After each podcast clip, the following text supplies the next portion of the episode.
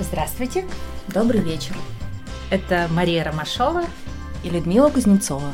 Мы историки из Пермского университета, и мы модераторы мастерской «Бумажное прошлое», которое ведем совместно с Центром городской культуры. Мы разбираем домашние семейные личные архивы, и этот подкаст «Архивная пыль» о в общественной архивистике. Наш подкаст э, про то, как собирать, хранить семейную локальную историю, как э, рассказывать про это и как семейная локальная история может стать частью большой истории, городской истории или юбилейной даже истории города. Ну и, конечно, наш подкаст о пыли, раз это архивная пыль, пыль, которая является неотъемлемым спутником нашей исследовательской жизни. И второй эпизод нашего подкаста посвящен теме наследства.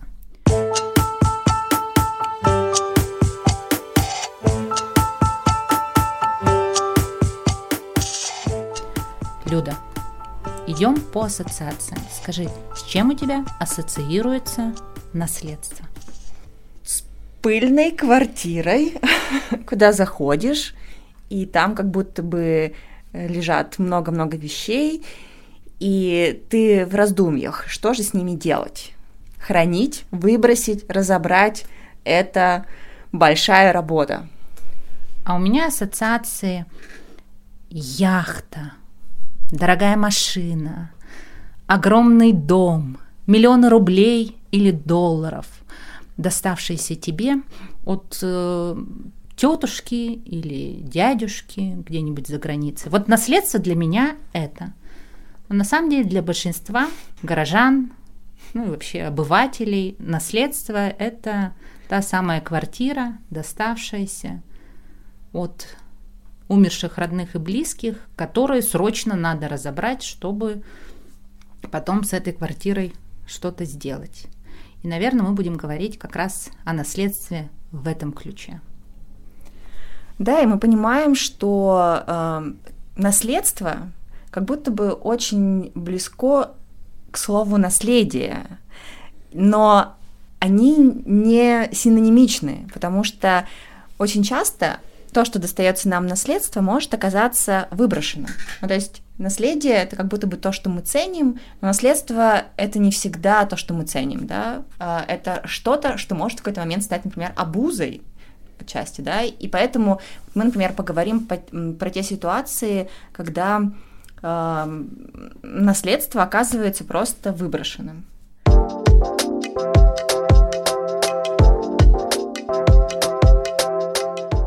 Наверное, мы еще поговорим о нестандартных способах решения вопроса с наследством.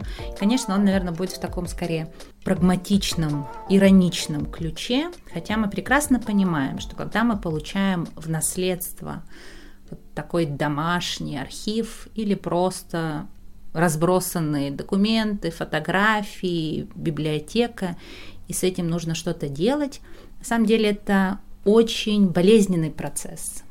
Может быть, в этом эпизоде мы, конечно, об этом не будем говорить, но мы никогда об этом не забываем, потому что я как раз перед записью этого эпизода э, решила вспомнить, а что я забрала из маминой квартиры. Моя мама умерла в 2020 году, папа еще раньше.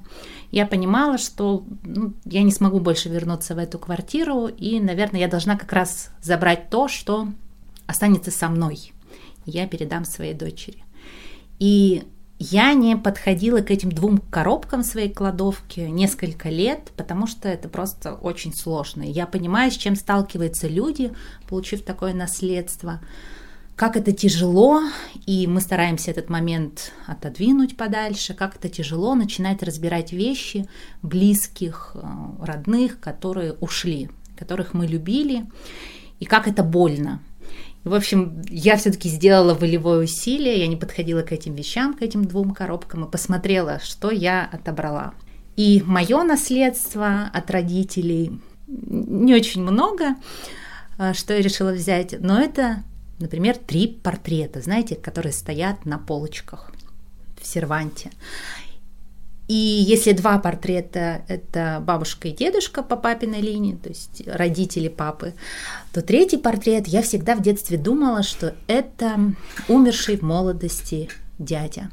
Оказался Сергей Есенин, ближе к подростковому возрасту я познакомилась и с его творчеством. И, в общем, для меня, конечно, была загадка, почему именно Сергей Есенин. Ну, мама учитель русского литературы, у нас была большая библиотека, в том числе Сергей Есенин. Но почему именно он? Я думаю, что просто портреты э, продавались где-то. И, в общем, в одном стиле с бабушкой, с дедушкой вот эти, этот портрет стоял всю мою детскую жизнь у нас в большой комнате. Может быть, здесь стоит обратить внимание на то, что иногда э, нам эмоционально бывает сложно с этим справиться в одиночку. И дело в том, что сейчас есть уже сообщества или отдельные люди, которые э, работают и могут помочь здесь профессионально. Дело в том, что один из таких больших вопросов, который стоит перед людьми, которые получают наследство, этот вопрос связан с тем, что люди не понимают, что здесь может быть ценного, как вот это все распределить. И, например, в Москве есть э, такой проект, который называется «Армия порядка», где э, специалисты могут приехать домой и буквально оценить все то, что есть в квартире, разобрать это, систематизировать, часть отправ- отправить на реставрацию, часть отправить в благотворительные фонды, отправить на переработку. Эта услуга не бесплатная, но они помогают вот это все систематизировать и вывести. В Санкт-Петербурге, например, э, такой экологичный разбор квартир, им занимается проект «Не пропало». Вы тоже можете найти их в соцсетях. И они подчеркивают, что они экологичный проект, и э, что после их разбора ничего не отправляется на помойку, что вещи восстанавливаются, их либо продают, либо раздают, либо также отправляют в разные благотворительные фонды. Э, если вы готовы сами все, например, разобрать, то дальше уже разобранные вещи можно отнести в какие-то благотворительные магазины или просто продать, например, э, в, на Авито или в соцсетях. В Перми, э, насколько мне известно, сейчас нет э, проектов, которые помогли бы вам разобрать но в Перми есть магазины благотворительные, которые могут помочь перераспределить эти вещи, да, продать их, передать кому-то. И мне бы хотелось отметить э, эти магазины, может быть, для кого-то это будет супер полезно.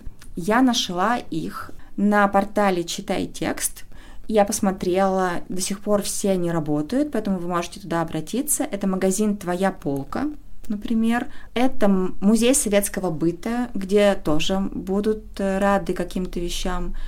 А, есть бесплатный вывоз ненужных вещей ба-лк и э, благотворительный магазин «Матрешка». Ну и контейнеры нафталин, но контейнеры нафталин все-таки принимают уже такие более ветхие вещи, и если вы хотите, чтобы прямо вот вещи обрели нового хозяева, новых хозяев, которые будут о них заботиться, а, может быть, обратить внимание на, вот, на ранее названные проекты. Но я вполне, мы вполне допускаем, что э, в Перми появились проекты, которые занимаются в том числе разбором квартир. И если вам о них известно, пожалуйста, напишите нам в комментариях в соцсетях. Мы были бы очень рады познакомиться с этими людьми.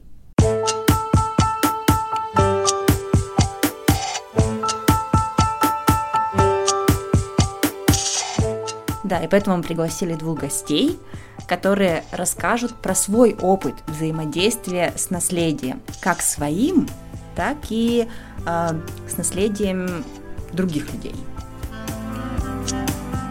И первый наш гость Александр Сергеевич Стабровский, экс-директор Музея истории Пермского университета, историк. Здравствуйте, Александр Сергеевич.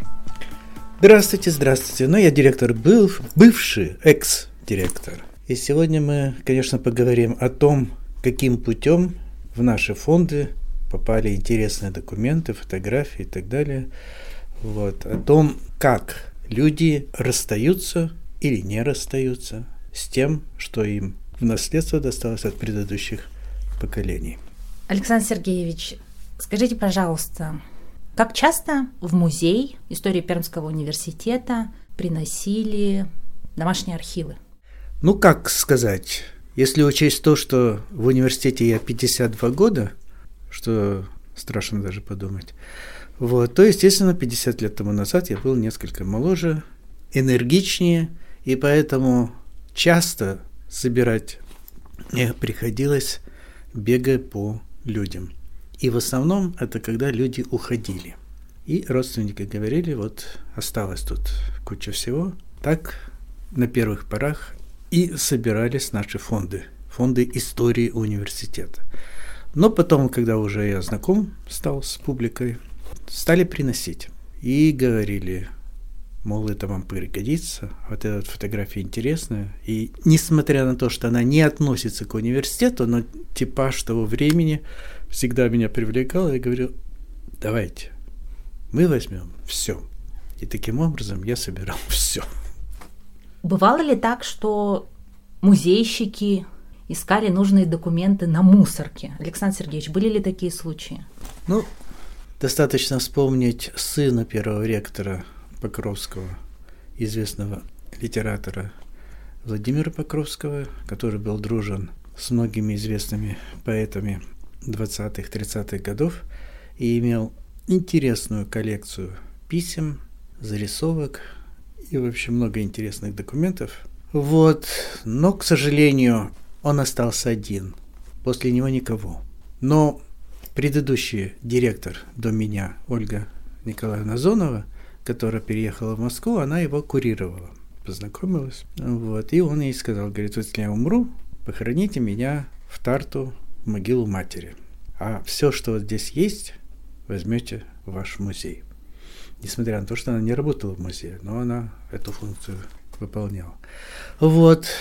Но, к сожалению, она была в отпуске в то время, когда он умер.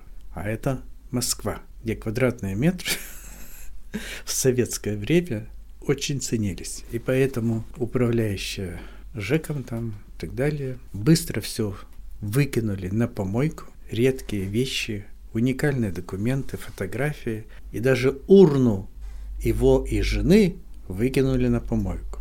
И как раз Ольга пришла, она вот единственное, что она спасла вот эти две урны и выполнила его завещание, она захоронила в Тарту в могилу их, его матери, жены первого ректора. Вот. А документы и все прочее просто успели растащить. Видимо, люди все-таки сообразили, которые на помойку ходили. И что-то это, что-то она подобрала, но это так, отдельные документы, которые, кстати, вот в последнем номере журнала я привожу фотографию. Она у нас есть перефотографирована Ольгой. Вот. И таким образом вот все получалось. А если продолжить тему предыдущего вопроса, то ректор Горовой, но его жена, Инна Георгиевна, она была архивистом, работала в областном архиве, и поэтому она позвонила и сказала, если вы хотите что-то это, то приезжайте, и мы подберем. И вот таким образом мы имеем в музее его документы и вещи. Но остальную большую часть она, конечно, в областной архив отдала. Вот. Также после смерти Живописцева, у него родственников никого не было, и его водитель, которому по наследству досталась эта квартира, собрал все в кучу, в коробку и приволок в музей. Хорошо, хоть музей привел. Вот потом у меня студенты на практике разбирали эти все вещи, опыт сделали и так далее. Вот таким образом все укомплектовалось, понимаете, а и я могу, конечно, продолжить эту тематику на своем личном опыте, потому что недавно у меня умерла мать, и остался большой архив, фотографии, документы. Но пока у меня, хотя уже прошло полгода, нет энергетики, сил, чтобы это разбирать. И поэтому это лежит в стороне. И вот Петя мне постоянно говорит, давай разберем. Я говорю, ладно, подожди, придет время. Нет, сам потом разберешь. Но это у нас я приучил. В семье все сохраняется. Касаемо вот таких исторических артефактов. Потому что, ну что там, мебель, вещи, это, конечно, что-то представляет интерес. И Петя как художник, он сразу обращает внимание. Вот это зеркало 19 века. Я говорю, так оно разбито, выкинуть его надо, я уже сам, хотя берег его. Вот, он говорит, нет, мы это стекло уберем, поставим новое, и будет все хоккей.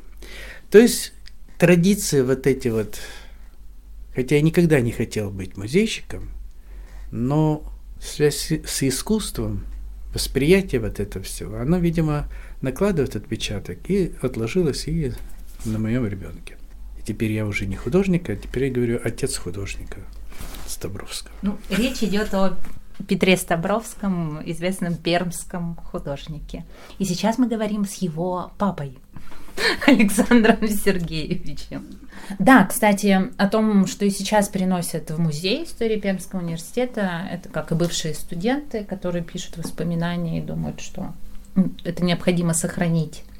И мы принимаем эти, рукописи, точно так же, как несколько лет назад э, нам принес э, мужчина, говорит, я это нашел на мусорке, огромный архив профессора, одного из профессоров Пермского университета. Он умер давно, и все его родные в получается, тоже. А а этот архив, ну не настолько он может быть архив, там много рукописей уже родственников, которые писали о нем и о семье, потому что семья тоже так или иначе была связана с Пермским университетом. Вот эти несколько коробок принесли нам с помойки. И, конечно, несколько лет разные сотрудники музея это описывали.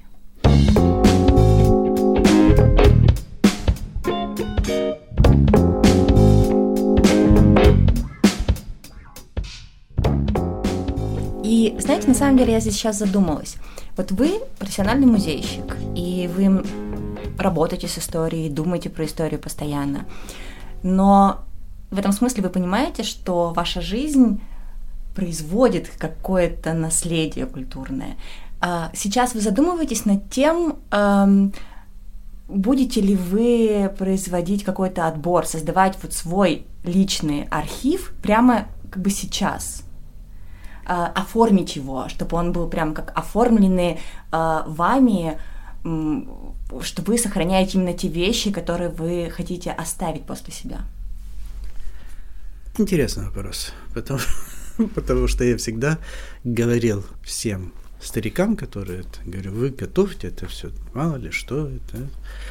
Почему? Потому что одно время, когда за это стали платить, и люди хотят получить выгоду, они придерживали вещи, документы и так далее. Я говорил, хорошо, но вы это все систематизируете, чтобы нам потом было значительно проще. Как, ну, не в наш музей сдадите, или в областной архив сдадите, в областной музей и так далее, но куда-то, где это сохранится. Ну, вот кто-то начинал так делать, а что касается меня, то я... Он, Мария, мне говорит, вы разберите свои бумаги, которые после вас Не хочу, да. не могу. Что мне отвечает Александр Сергеевич? Вот ты этим и занимайся. Поэтому у меня уже потихоньку копится в музее ну, такие коробочки с надписью Стабровский 1, Стабровский 2, Стабровский 3, Стабровский 4, и там уже нормально так на несколько коробок.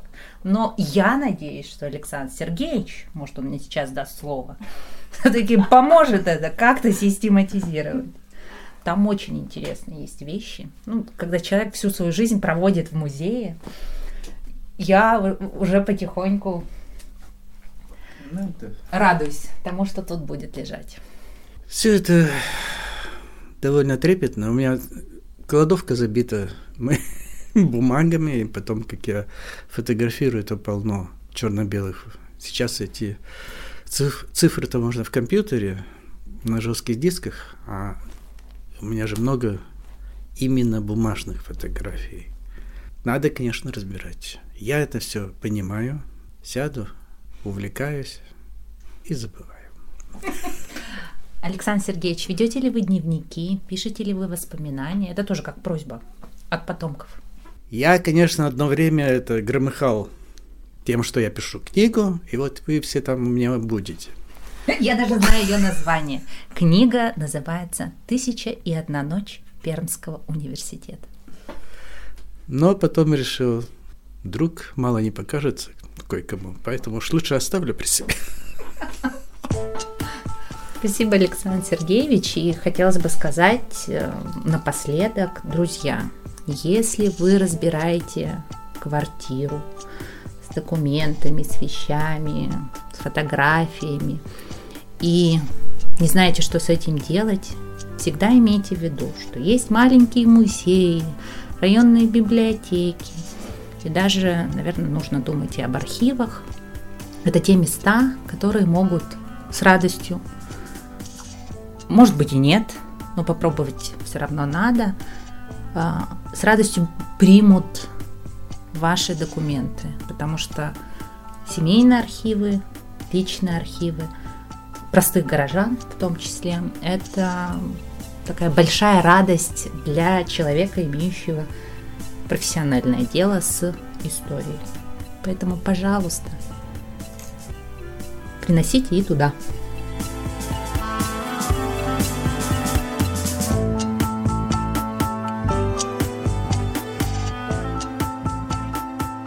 И еще сегодня у нас в гостях Татьяна Синицына, директор Центра городской культуры, человек, которого все знают и любят.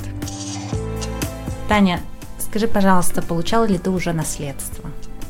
Ну, сложно сказать, получала ли я наследство. У меня год назад э, умерла бабушка. У нее была квартира, и все эти моменты с получением э, наследства, вступления в наследство, у меня еще есть брат, мама, у мамы есть сестра, в общем, все вот эти семейные перипетии, связанные с тем, кто получит наследство, в каком количестве получит наследство, мне на самом деле это все неинтересно. Потому что э, еще когда бабушка была жива, я очень часто к ней приезжала, и мы с ней разбирали ее различные, значит, сундуки, диваны, ящики, коробки, антресоли, шкафчики, в общем, все возможные места, где у нее хранилось все. Потому что примерно, может быть, лет пять как она еще была жива, она перестала практически надевать какую-то разнообразную одежду и зафиксировалась на нескольких халатах, и все. Вся остальная одежда просто лежала собственно, как и остальные вещи, потому что она уже мало чем пользовалась, она все меньше какой-то активности физической э, могла побаловать себя, потому что она пережила операцию, в общем, она была уже не очень подвижна. И, э, значит, мы с ней все это разбирали. Это были наши такие э, вечера, наше времяпрепровождение. И мне всегда было интересно, потому что вообще бабушка у меня не очень общительная, но когда э, у меня уже вещь в руках, она не может не рассказать про нее какую-то историю, потому что эти истории как-то всплывают сами собой. А если мы просто сидим там, за чашкой чая или на диване, она ничего не может рассказать, потому что, ну, как-то, ну, а что я расскажу? А что? Ну, вот была у меня жизнь какая-то. Ну, то есть разговор не шел. И вот эти вещи, они становились как бы таким предлогом для того, чтобы она мне параллельно рассказывала. А вот в этом платье я ездила там куда-то отдохнуть, а вот в этом платье я вот с мамой с твоей гуляла. Ну, то есть это всегда был предлог, чтобы что-то вспомнить из прошлого, и чаще всего это были достаточно приятные воспоминания, потому что где-то она вот эти сапожки прикупила, а тут у нее отрез ткани был, значит, и все как-то это э, придавало ей э, какой-то жизненной силы. То есть это ее питало, эти воспоминания, они были не удручающими, как, ну, у нее было и много удручающих воспоминаний, а эти воспоминания были очень приятны. И мне, и ей, и это был такой э, предлог для, для нашего диалога и общения. И после смерти бабушки, что произошло со всеми этими вещами? А, на самом деле мы очень долго разбирали все, что э, осталось в квартире. А, хотя вроде бы казалось это всего однокомнатная квартира, но вещей было уймы. И на самом деле я очень трепетно отношусь к старым вещам, и мне было жалко выбросить все. Ну, вообще все. И мебель жалко было выбрасывать, одежду жалко было выбрасывать, какие-то записки было жалко выбрасывать. Все было жалко выбрасывать. И я понимала, что что-то все-таки придется выбросить. А, но пока я об этом думала, я а, вспомнила, что я же очень люблю а, различные ретро-вещи, винтажные вещи. Я очень много посещаю различных секонд-хендов, каких-то вот таких историй, потому что мне кажется, это Во-первых, это интересно. Всегда можно найти какую-то уникальную вещь и достаточно качественную вещь. И те вещи, которые были у бабушки, они, во-первых, действительно сейчас очень актуальны. Это модно сейчас оказалось вдруг. Плюс это действительно качественные вещи из хороших тканей, красивых каких-то расцветок, да и а сейчас еще и в магазинах нечего купить. В общем, все совпало. И я решила открыть такой как бы небольшой магазинчик, да, э, и открыла ему страничку в запрещенной соцсети, э, когда это еще можно было делать. И, значит, назвала это все Бабби Стор, потому что бабушку свою называла Бабби, она была сложным человеком, но любила шутить. Собственно, как и я. Вот. И, значит, все вещи я отфотографировала, распределила их по сезонам. И, в общем, сейчас я процветающий бизнесмен. А, эти вещи покупают для того, чтобы носить как модные вещи, или, например, для каких-нибудь, не знаю, тематических вечеринок, кино, мне просто ролевых. Э, на самом деле сценарии покупки, они их не так много, но они разные. У меня покупали uh, советскую школьную форму для фотосессии, один салон красоты. Uh, покупают вещи, потому что они действительно уникальны и людям нравятся, потому что это модно, это необычно, таких вещей больше нет. Какие-то вот такие истории. Покупают пермские художницы, мои друзья во многом покупают, и Вообще очень модные, стильные люди, которые хотят выделяться из толпы. А ты сама что-нибудь носишь? О, да. Я очень люблю всякие ретро-штуки, ретро-вещи, а, но размерный ряд не всегда мне подходит, поэтому не все я могу носить. Но что-то мне не подходит по фасону, что-то мне не подходит по размеру, что-то э, я уже кому-то пообещала, потому что выставила, и вообще я делюсь какими-то такими фотографиями бабушкиных вещей. Ну, по-разному бывает, сценарии разные. Есть ли что-то э, в этом бабушкином наследстве, что, может быть, ты не будешь носить, но ты не можешь отдать? Ну, здесь сложно сказать. Из вещей, наверное, нет. Вот я нашла у бабушки часы, они уже не идут, но на них нарисован голубь и подписано внизу «Мир». И как-то я не могу с ними совсем расстаться. Ну, то есть они на самом деле не функциональны совсем, но они очень лаконичные, они симпатичные, и я их обнаружила еще и не с самого начала, как-то вот в процессе. И как-то они мне очень близки. Ну, то есть время остановилось. Мне кажется, конечно, эта метафора очень простая, но действительно время остановилось, и очень много у меня с ними связано, и я их не продам, ну, их и не купят. Ну, в общем, тут все совпало. Они останутся со мной. Скажи, пожалуйста, а все-таки вот этот э, способ расставания с вещами, который ты получила в наследство, наверное, не самый традиционный. Были ли какие-то отзывы? Говорил ли кто-нибудь? М-м, зачем? Ну, в основном нет каких-то негативных реакций. Есть реакция, что это никто не купит, Моя мама вообще очень сильно удивилась, зачем я тащу все это трепье, почему мы не можем это выбросить. А вообще мама научила, что можно сдавать вещи в переработку, что можно продавать вещи. Мама у меня освоила Авито. А, и это очень тоже хорошо, потому что у нее тоже идут продажи какие-никакие. Здесь дело даже не в том, чтобы заработать. Просто мне хочется, чтобы у вещи появилась вторая жизнь. И это очень важно, мне, мне так кажется. И мне хотелось бы думать, чтобы и вообще я надеюсь, что люди не будут выбрасывать вещи, а как-то их будут перепродавать, где-то реализовывать, потому что, ну, это же истории какие-то. Я понимаю, что многие покупают эти вещи не за истории, потому что, допустим, в своем сторе, да, я не рассказываю истории этих вещей, я просто их фотографирую, оцениваю, отглаживаю, но это же какой-то такой отголосок прошлого, уникального чего-то другого. Не знаю, мне кажется, это важно.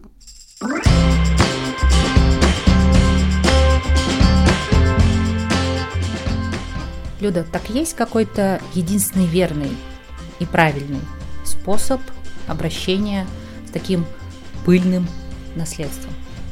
Мне кажется, нет.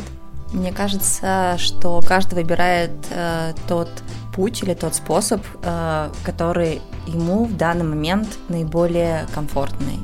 И э, призываем вас, например, хранить или куда-то передавать, но э, в конечном итоге самым важным остается человек. И наша задача не настаивать на единственно верном решении. А наша задача предложить вам задуматься о том, что существует множество путей, о которых, возможно, вы даже и не догадывались. И следующий наш эпизод будет посвящен реликвиям, тем самым семейным реликвиям, которые вы все-таки, получив наследство, отобрали для вашего настоящего и будущего. До встречи!